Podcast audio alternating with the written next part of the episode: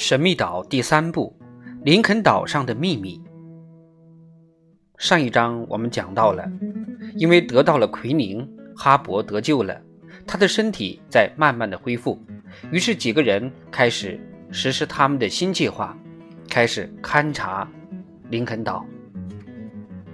在整个勘察的路上，他们虽然发现了匪徒们的宿营地，但是却没有找到。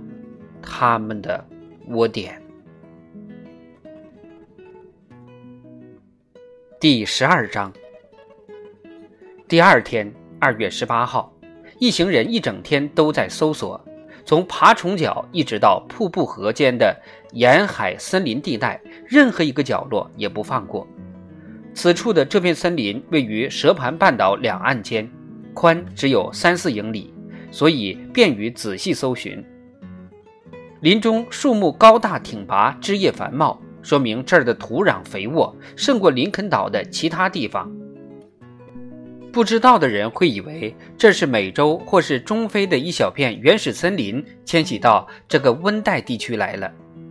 可以推断，土壤的表面虽很湿润，但其内部却因火山烈焰的缘故，温度较高，使得美丽的植物从土壤中吸取了温带气候所不常有的热量。这儿的树种正是高大繁茂的蕉树和桉树。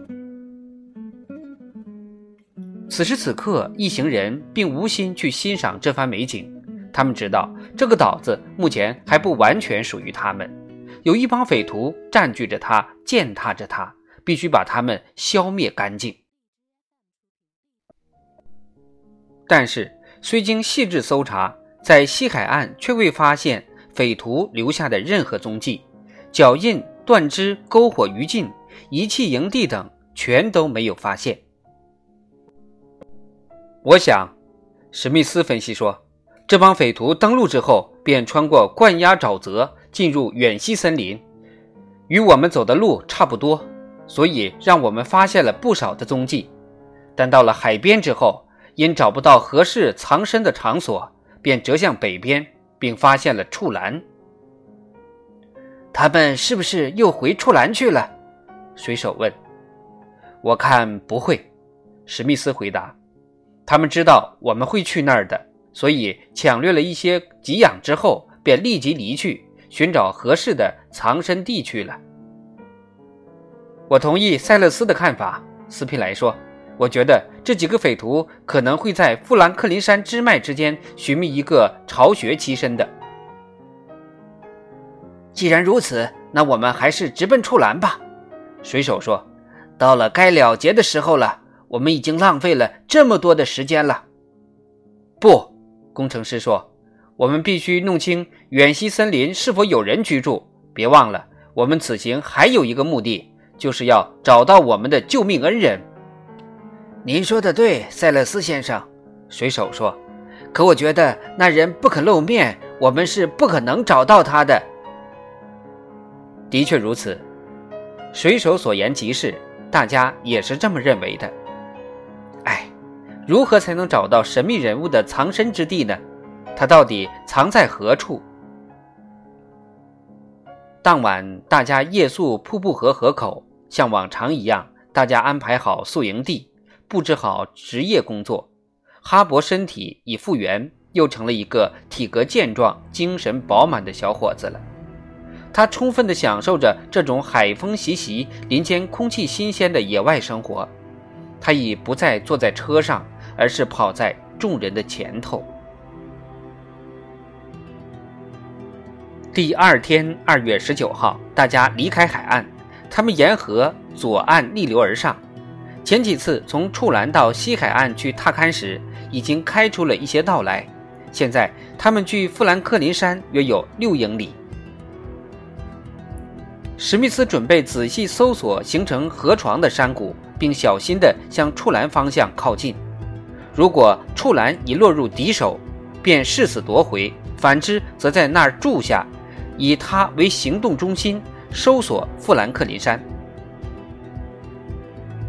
大家一致赞同工程师的看法。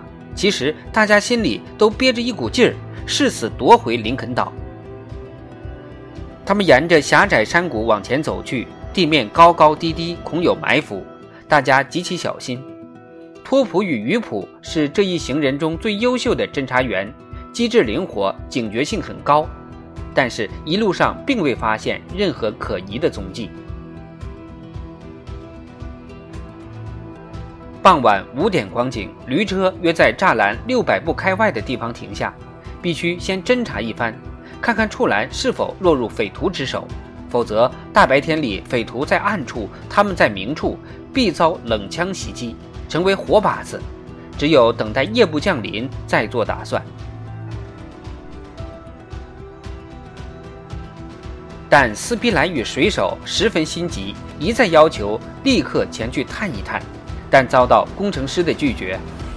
不行，朋友们，必须等到天黑下来，否则会遭冷枪的。于是大家待在车子周围，小心谨慎地监视着附近的森林。三个小时过去了，风停了，树下一片寂静，连树叶落地的声响都能听见。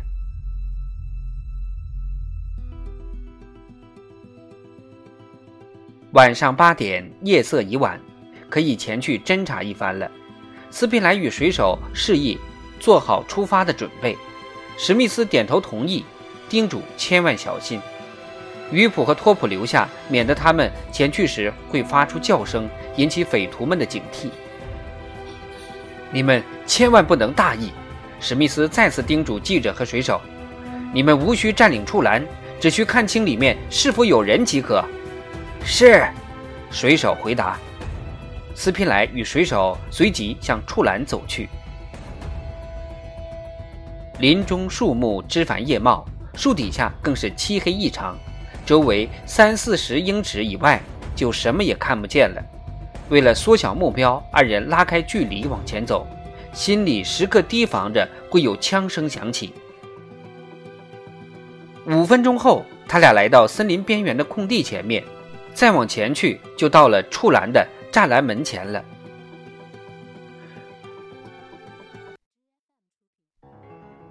二人停了下来，栅栏门离他们停下的位置有三十来步远，看样子门是关着的。这段距离是危险的地带，任何敢于冒险前往的人都会被栅栏后面射出的子弹击中。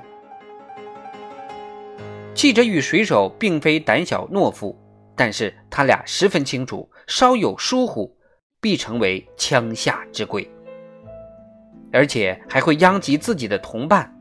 如果他俩被枪击中，史密斯、纳布、哈勃可如何是好？离处栏这么近，水手不免有点激动。他觉得匪徒们就隐藏在处栏中。便想冲上前去，但被斯皮莱一把给抓住了。等会儿，等天色完全黑透了，再行动不迟。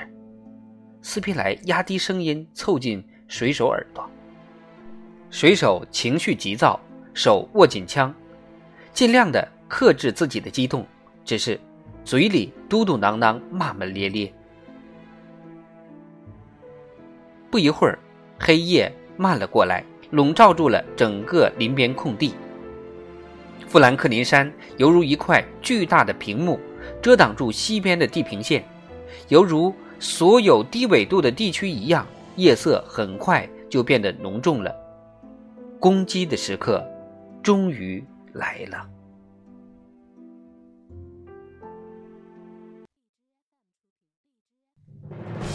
二人互相握了握手。匍匐着向处栏爬过去，并随时准备开枪射击。他俩已爬到栅栏门前，水手轻轻地试着推了推门，门确实是关着的，但是水手却发现外面的门栓并未插上。可以肯定，匪徒们已经把处栏给占据了，并且将大门锁上，外面无法推开。二人侧耳细听，未见栅栏内有任何动静。于是二人便琢磨该不该翻过栅栏进入处栏，这是违背史密斯的嘱咐的。贸然闯入，有可能成功，也有可能失败。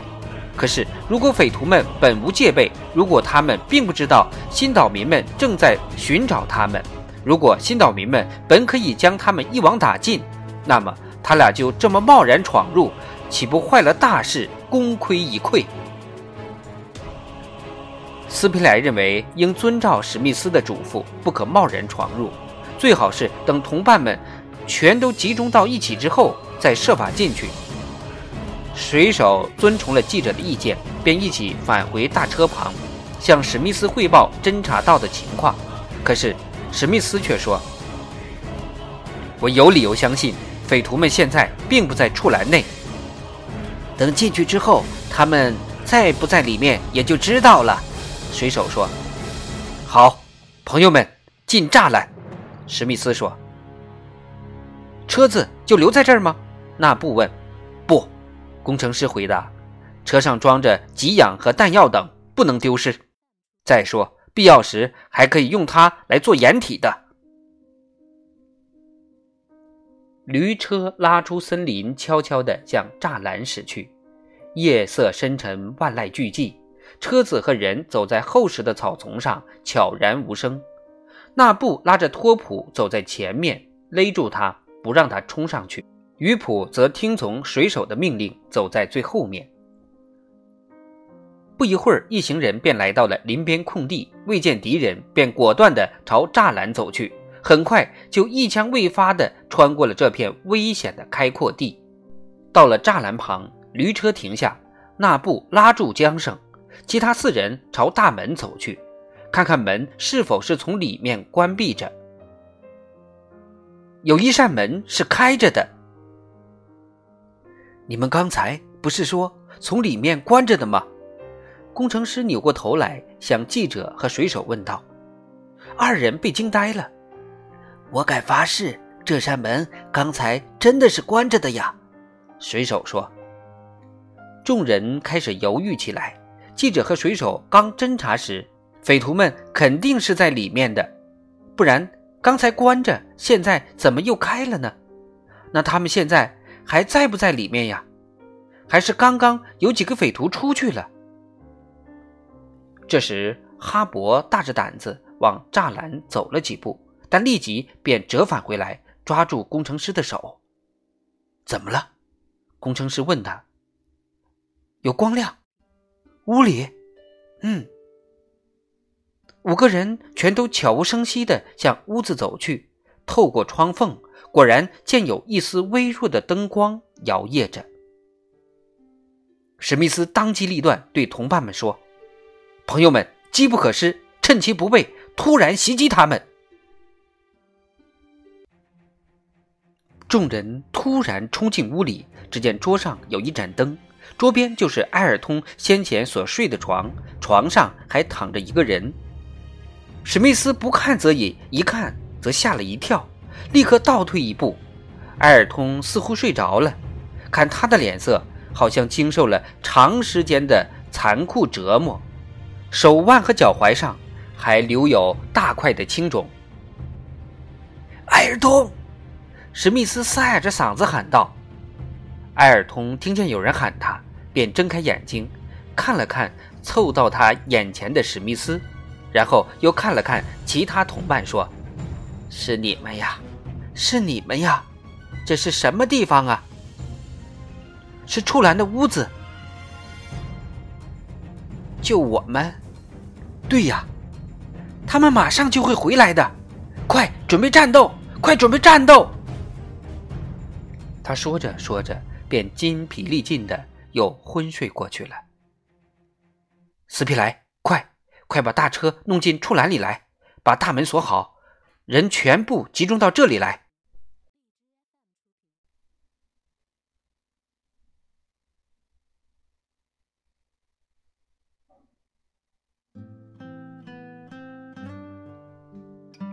水手纳布和记者立即行动，时间紧迫，分秒必争，绝不能让大车落到敌人手中。